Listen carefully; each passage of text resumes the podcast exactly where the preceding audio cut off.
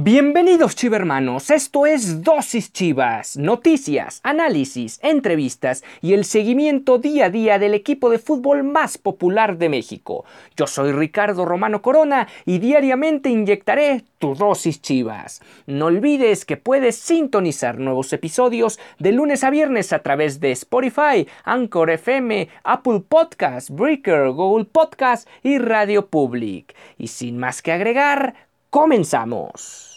何?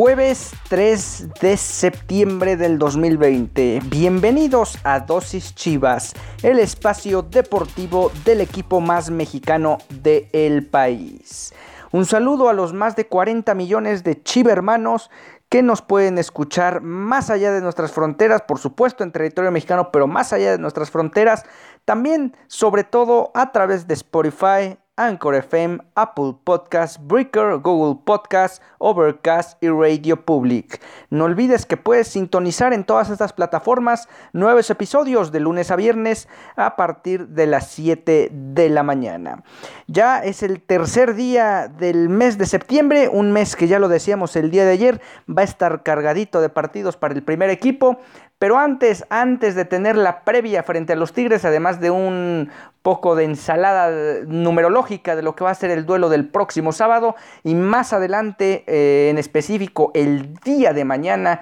en una emisión especial junto con Pedro García, tendremos la, el matchup, la previa tanto de dosis Tigres como de dosis Chivas en este duelo crucial, sobre todo para el Guadalajara, si es que quiere tener todavía latentes las aspiraciones de meterse a la fase final como uno de los primeros cuatro clasificados en el certamen. Bueno, y antes de meternos a la ensalada numerológica, vamos con lo que quedó pendiente el día de ayer, que fue el tema del tapatío un equipo que sigue sin conocer la victoria en el nuevo torneo de la Liga de Expansión, en, lo que podríamos considerar como la Liga de Ascenso, aunque como tal sabemos que no hay eh, tal hecho en los próximos torneos. Bueno, pues ahí está el tapatío que le va a servir al Guadalajara para terminar de foguear a su cantera y por otro lado también darle minutos a los jóvenes que tenga dentro del primer equipo. Ahora vamos a explicar, porque sonó mucho, incluido aquí en este espacio lo mencionamos, el tema de que la Chofis López podría jugar en el, en el tapatío o ir a terminar en el tapatío. Hay una razón por la que tanto la Chofi López como otros jugadores no van a poder tener participación con el equipo que ahora dirige el técnico Alberto Coyote. Y bueno, el, equipo del Tapatío empató el día de ayer con Atlético Morelia 3 a 3 el duelo donde tuvieron participación precisamente dos de los jugadores del primer equipo. Hablamos de Ronaldo Cisneros y Cristian El Chicote Calderón. El primero anotó un tanto de los tres y el Chicote asistió en dos de esos tres tantos que consiguió la filial de Chivas en la Liga de Expansión. ¿Cuáles fueron las palabras de Alberto Coyote en videoconferencia de prensa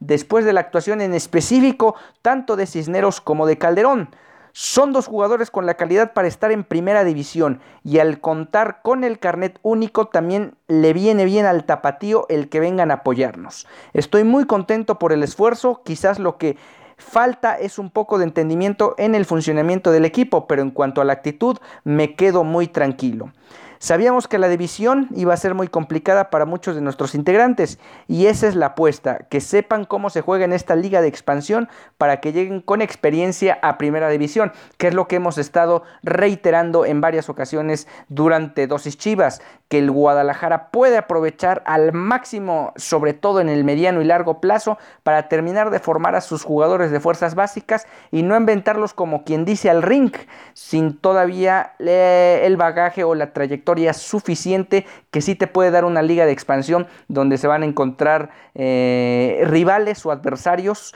con, eh, sin límite de edad, como si está ocurriendo tanto en la sub-15, en las infantiles, en la sub-17 y en la sub-20. Más palabras de Coyote.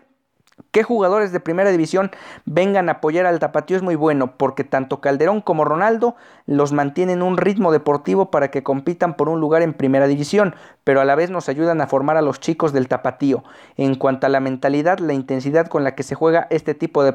este tipo de partidos ayuda a su formación. Mejoraremos con tiempo de trabajo y de entrenamiento, me deja muy tranquilo el equipo, que el equipo siga generando situaciones de gol. Para eso trabajamos con una idea de juego que sea el sello personal de esta plantilla. Pero me deja eh, con la tarea de trabajar mucho el orden defensivo porque no te puedes ir alegremente al ataque y regalar espacios al rival, que hay que reconocer tienen mucha experiencia y además juegan bien. Pero prefiero este tipo de partidos en los que los dos equipos propongan al frente, que intenten atacar a la portería rival porque eso al televidente le viene bien y no buscar un 0-0. Pues sí, en efecto, este equipo eh, de alguna manera puede mantener una filosofía de, de estructura y de parado táctico, tanto desde el inicio de la formación de los 11 titulares, como en el desenvolvimiento tanto a la ofensiva como en las regresiones defensivas cuando haya que cortar los avances de los adversarios. Ahí es donde Alberto Coyote va a tener la mayor de las facultades o el mayor reto, no tanto hacer un excelente papel en lo que a resultados se refiere con el tapatío, sino que precisamente para lograr que estos chicos terminen de foguearse en la liga de expansión, es muy importante que sigan una estructura tanto a la ofensiva como a la defensiva y esa planeación táctica después los lleve a ser jugadores versátiles en primera división y no lleguen de alguna manera a terminar de conocer muchas cosas que realmente pueden obtenerlas desde esta liga de plata como también se le conoce desde hace mucho tiempo, aunque haya cambiado en este momento al nombre de liga de expansión. Bueno, ahora sí vamos con el tema de por qué la Chofis López y compañía no pueden pasar por el tapatío. Bueno, Está algo simple la situación. El director técnico Víctor Manuel Bucetich había anunciado la noche del sábado, tras el empate infumable frente a Pachuca, lo polivalente que podría ser el Guadalajara con este tema del tapatío. Pero la confirmación generó una gran confusión al especularse de la posibilidad, desde la semana antes del sábado ya se especulaba que eh, Javier Eduardo López podría terminar en el tapatío, pero eh, ya se confirmó que el tema de, de jugar en el, en el equipo de, digamos, en la filial, tiene ciertos, ciertos candados que van a evitar que jugadores eh, mayores de 23 años no y bueno eh, más bien el Guadalajara tiene la situación de que ya mandó a los ya mencionados Chicote Calderón y Ronaldo Cisneros, eh, que más allá de la edad pueden jugar en el, en el, equipo. Y es que esta filial puede contar hasta con 8 jugadores mayores de 23 años y también tienen la opción los extranjeros. Esto digamos en el caso específico de Chivas y Pumas, que son los equipos que directamente tienen una filial como tal, o sea, Pumas Tabasco y el Guadalajara con el Tapatío. Bueno, en ese sentido, el Guadalajara solo va a poder enviar a jugadores, hasta 8 jugadores mayores de 23 años. Y si no están eh, registrados, digamos, con ese famoso carnet único, eh, va a ser imposible que cada uno de estos jugadores pueda jugar en el equipo del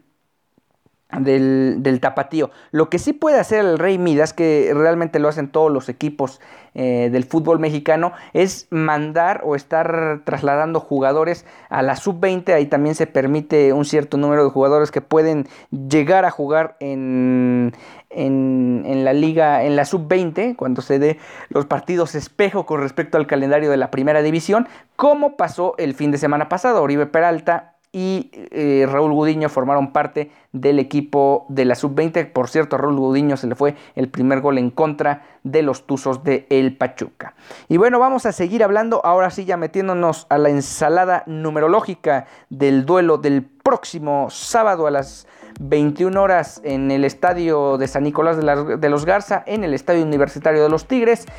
Pero antes vamos a una pausa y volvemos.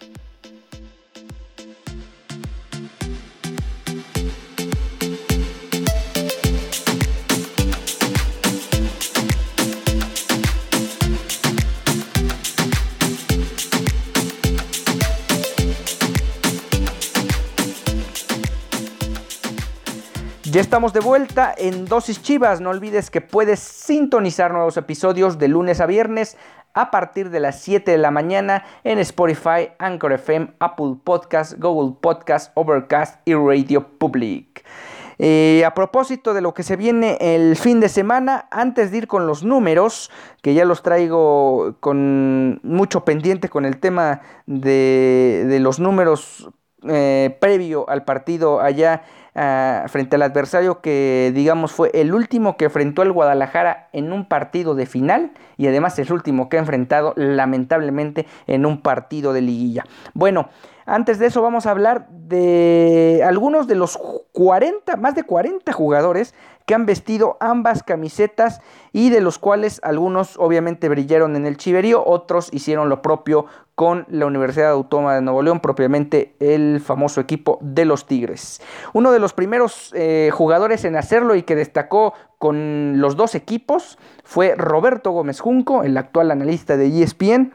quien para, jugó para los Tigres de la, eh, en dos etapas, primero del 77 al 80 y después del 86 al 88. Fue campeón de liga en ese primer torneo 77-78 y subcampeón en la 79-80. Después tuvo un breve paso por el Monterrey, también jugó con el acérrimo rival de la ciudad, con los Rayados del Monterrey, y fichó con el Guadalajara en 1982, quedando subcampeón en las temporadas 82-83 y 83 84. Para el torneo 95-96 también Tapatíos y Regiomontanos intercambiaron elementos. En ese caso fue Omar Arellano Nuño y José Manuel El Chepo de la Torre, quienes eh, fueron campeones con, la, con el 11 mexicano en la temporada 86-87, eh, venciendo el Cruz Azul en la final pasaron a las filas de los Tigres, mientras que el Pulpo Zúñiga, Mariano Varela, que después tendría éxito como jugador y ahora es el actual director deportivo del Tapatío, además de Gusano, eh, Gustavo el Gusano Nápoles, quien sería a la postre el el gran protagonista de la final del verano 97, donde golearían a Toros Nesa. Bueno, esos tres jugadores llegarían en intercambio con el equipo felino. En el invierno 2000 también se dio una de las transferencias más sonadas de no solo de entre estos dos equipos, sino del propio fútbol mexicano, el defensa central titular de la selección mexicana Claudio Suárez pasó a la escuadra del, del municipio de San Nicolás de los Garza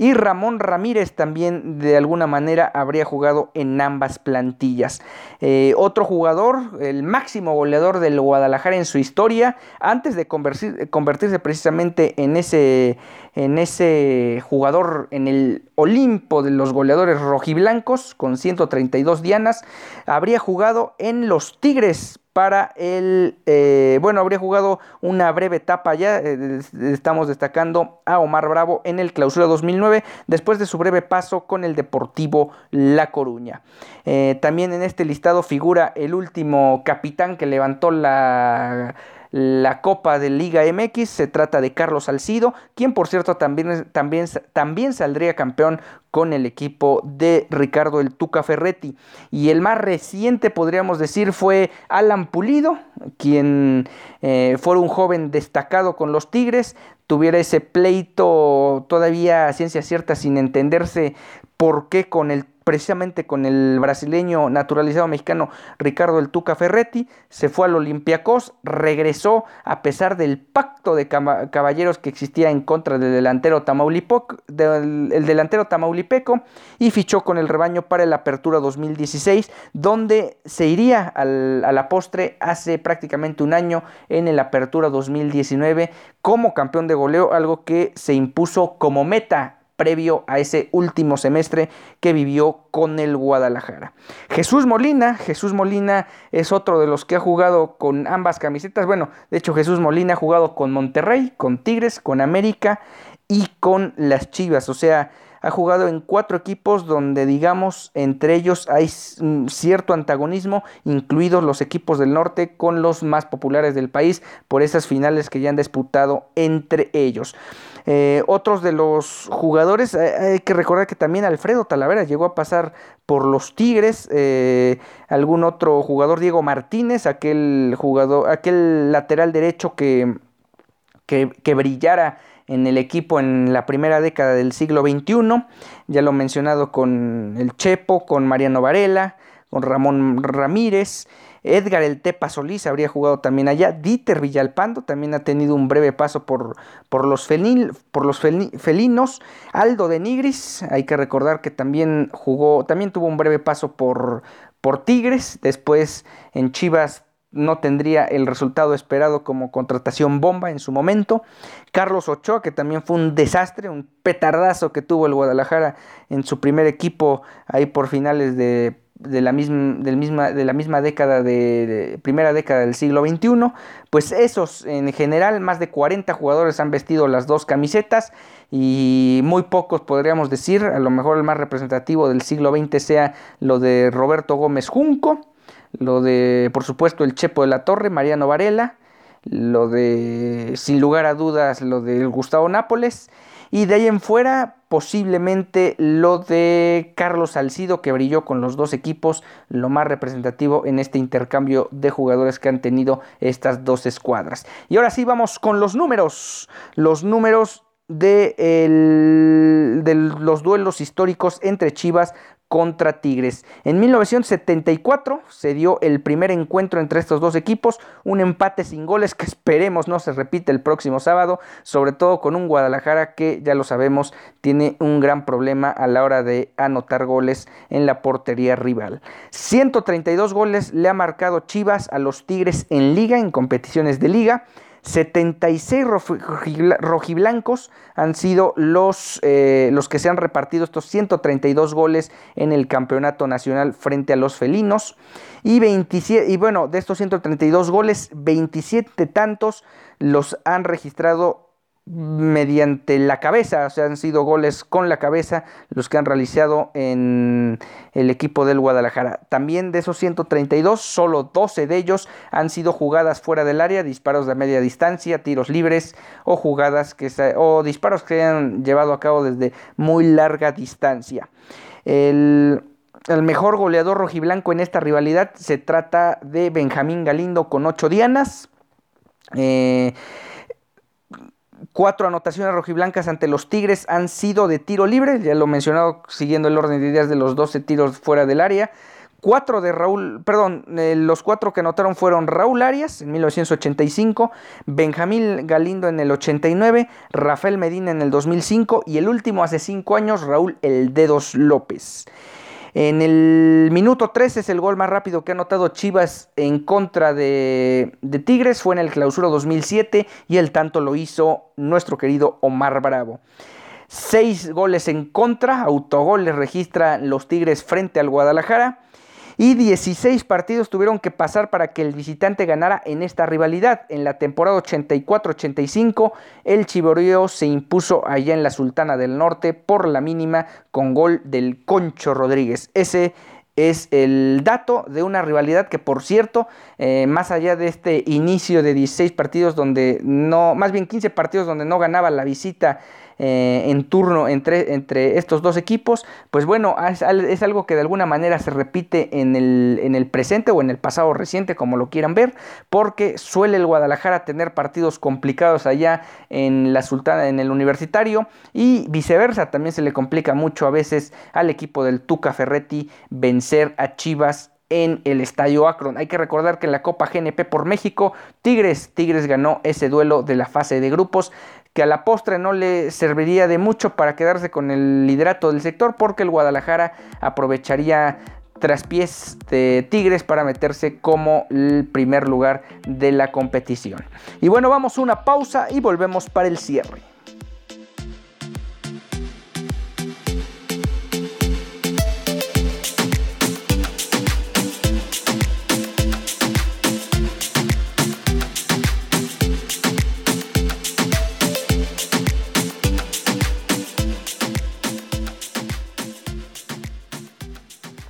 Ya estamos de vuelta aquí en Dosis Chivas. Hay un tema con el, con el equipo de, Tigres. Nahuel Guzmán ha dado positivo ya en múltiples ocasiones y se esperará hasta el último minuto a ver si puede formar parte del duelo del próximo sábado. Veremos si el portero titular de Tigres puede formar parte del equipo. Es una ausencia sensible para Tigres considerando que eh, de alguna manera está jugando un chavo en su lugar y de alguna o alguien con poca experiencia en su lugar o con, poco bagaje en su, en su posición y el Guadalajara debería aprovechar eso con todo y que tienen el problema de la sequía goleadora. Otro jugador que se presume va a ir a la banca es Carlos Salcedo, ha sido un jugador en constantes problemas de tarjetas y por ende se presume que iría a la banca, el que podría volver ya al cuadro titular es Jorge Torres